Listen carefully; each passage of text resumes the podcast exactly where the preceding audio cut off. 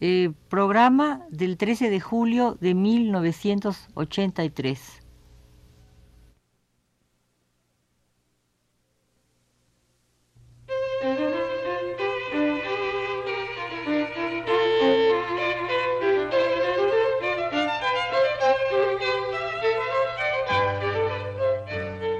Divergencias. Programa a cargo de Margot Glantz.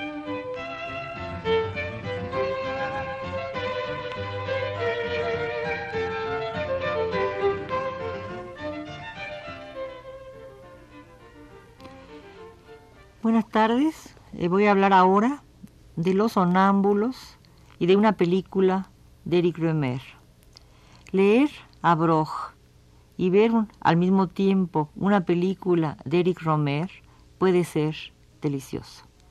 Delicioso porque se plantean cosas semejantes, carnales, pero etéreas, apenas afloradas, con perspicacia y con ironía. En su continuo paseo por situaciones aparentemente banales entre hombres y mujeres, Romer se instala con una sonrisa imperceptible que le entreabre los labios y nos permite instalarnos a nuestra vez, mirar a través de cortinajes delicados, de encaje con escenas antiguas, fundamentalmente de amor, y uno casi se deja tentar y cae en la nostalgia pegajosa del romanticismo. Pero de repente, una actuación un poco más equívoca de la necesaria, y estamos en la sátira de las costumbres como en Marivaux. Vi la última película de Romer, Paulina Laplage, que ahora se exhibe en París y la recuerdo cada día más, como recuerdo con cariño y sonrisas de verano la otra película que comenté aquí, La Marquesa de O, la novela del viejo suicida von Kleist. Sí, Paulina es una muchachita en flor, como las de Proust. Va de vacaciones tardías a la playa con su prima, una rubia despampanante con un traje de baño medio tanga, medio catalina, con cabellos sedosos disparados al aire. Paulina es pequeña, delgada, apenas mujer, con formas insinuadas y con el pelito cortado a la paje prudentemente. La rubia tiene actitudes románticas y una teoría sobre el amor, teoría que enuncia vestida con un traje de verano encantador y de sobremesa. Y esas teorías serían propias de Madame de Lafayette después de que ésta escribiera La Princesse de Clèves y nos instruyera sobre los problemas que causa dejarse llevar por la pasión. Después de hacer este breve preámbulo, la rubia continúa en un tono mucho más trágico, pero como si fuera la traviata desvestida de sus trajes de ópera. Y ese tono nos lleva inmediatamente a la Fedra de, de Racine cuando confiesa que ama a su hijastro y en lugar de recibir el castigo, recibe la ayuda de su nodriza que le aconseja declarársela a Hipólito. Y naturalmente, él la rechaza.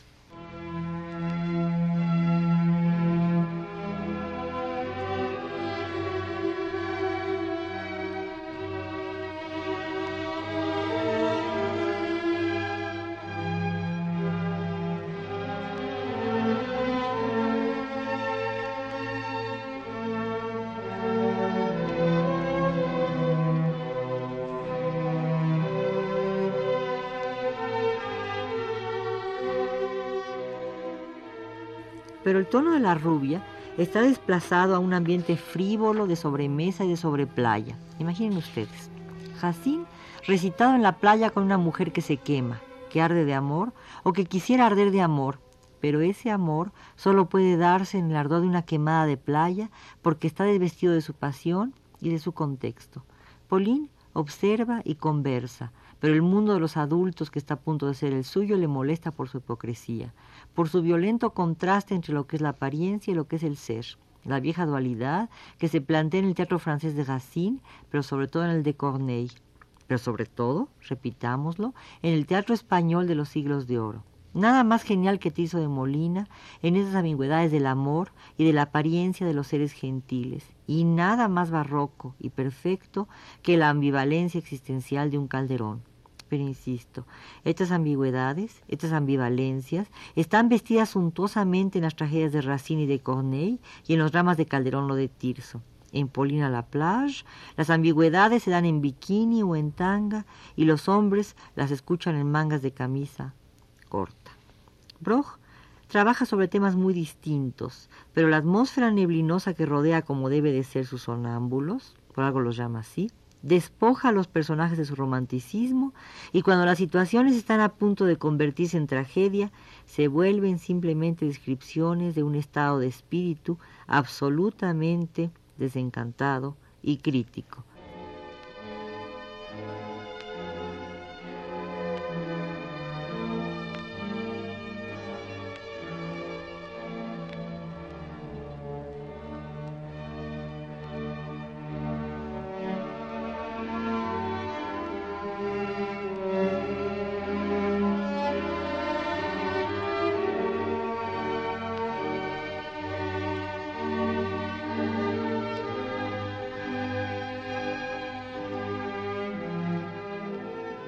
Aunque claro, casi todos los personajes, especialmente el principal de la primera parte, Joachim von Passenhoff, se mantengan en una somnolencia vital que les impide, como el tiempo neblinoso, definir la realidad y se vuelven el hombre sin cualidades de Musil.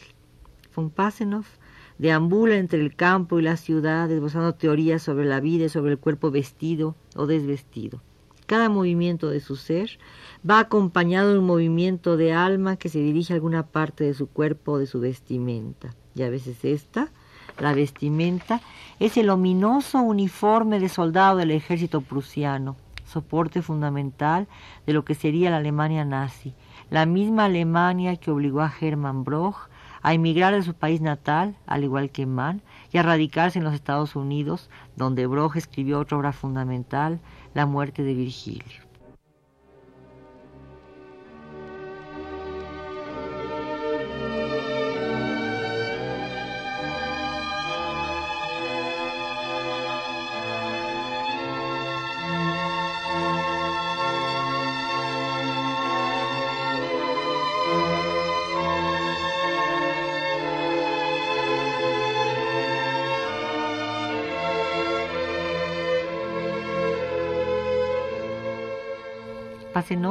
El joven del que veníamos hablando y del que habla Broch, se acomoda con indecisión y molestia al traje que lo ciñe dentro del corsé de una estructura definida y podría decirse que al poco tiempo es esta inserción dentro de un traje, este molde lo, que lo conforma, lo que le permite al joven Joachim organizar un poco mejor sus paseos amnésicos por la vida. Una vez acostumbrado al traje y a la vida regular que se quiebra y se reafirma por medio de una pasión irregular, una fer con una húngara de paso por Berlín, su breve armonía se trastrueca por la intrusión de una muerte súbita, ambigua y casi ridícula, la de su hermano eh, Helmut, el preferido del padre de la madre, el que hubiera debido ser soldado y queda al cuidado de la propiedad feudal de la familia. Helmut muere en un duelo inexplicable, causado por una minucia, y con su muerte resquebraja todo el universo, ya resquebrajado por la historia de su familia. El padre enloquece, el hijo tiene que abandonar el uniforme al que por fin se ha acostumbrado y regresar a la vida civil y casarse con una joven heredera que ha sido compañera de infancia, pero a la que muy difícilmente le encuentra definición, ni siquiera como mujer y menos como cuerpo. La desnudez de las situaciones vitales y la desnudez del cuerpo afectan por igual al, joven von Passenhoff. Su uniforme lo ubica y le da estructura, porque de otro modo su cuerpo pende de una piel que le cuesta aceptar, excepto en los momentos del amor irregular. El amor regular, el del matrimonio que siempre es mirado como reglamentario, idéntico en su precisión y armatura al uniforme de soldado, es aceptado con dificultad, con angustia, con caídas en una especie de locura, pero al fin, como el uniforme, acaba por adecuarse a su cuerpo y a crecer con él. El uniforme da identidad y el matrimonio da hijos que se convierten en la sucesión obligada de la especie y en los herederos del dominio familiar prusiano. Así, vida militar y vida matrimonial se ligan mediante el despojo del cuerpo, el rechazo a lo natural, al instinto.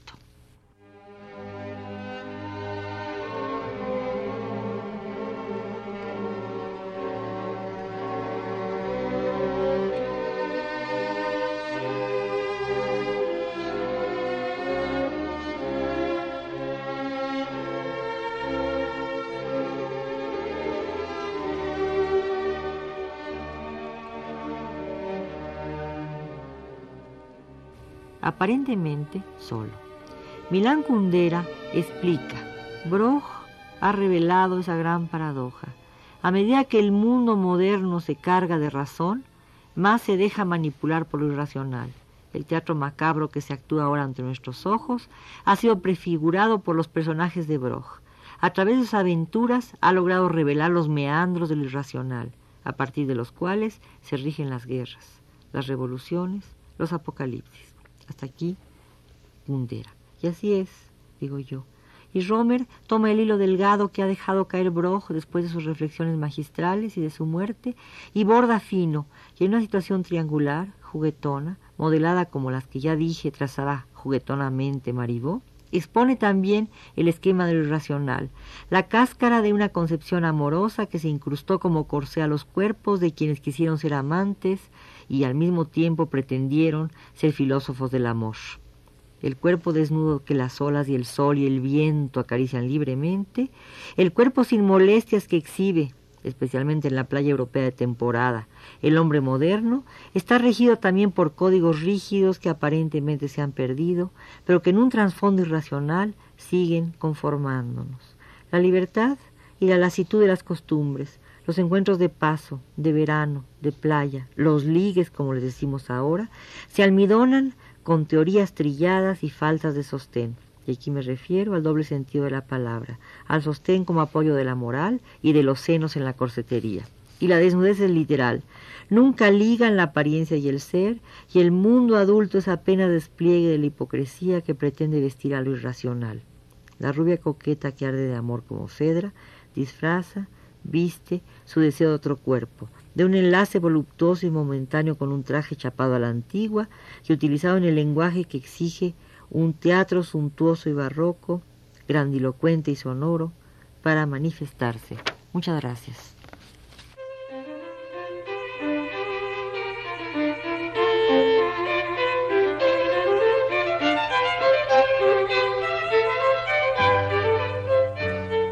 Divergencias. Programa a cargo de Margot Glantz. Agradezco en los controles técnicos la presencia de Pedro Bermúdez. Muchísimas gracias de nuevo y hasta la próxima sesión.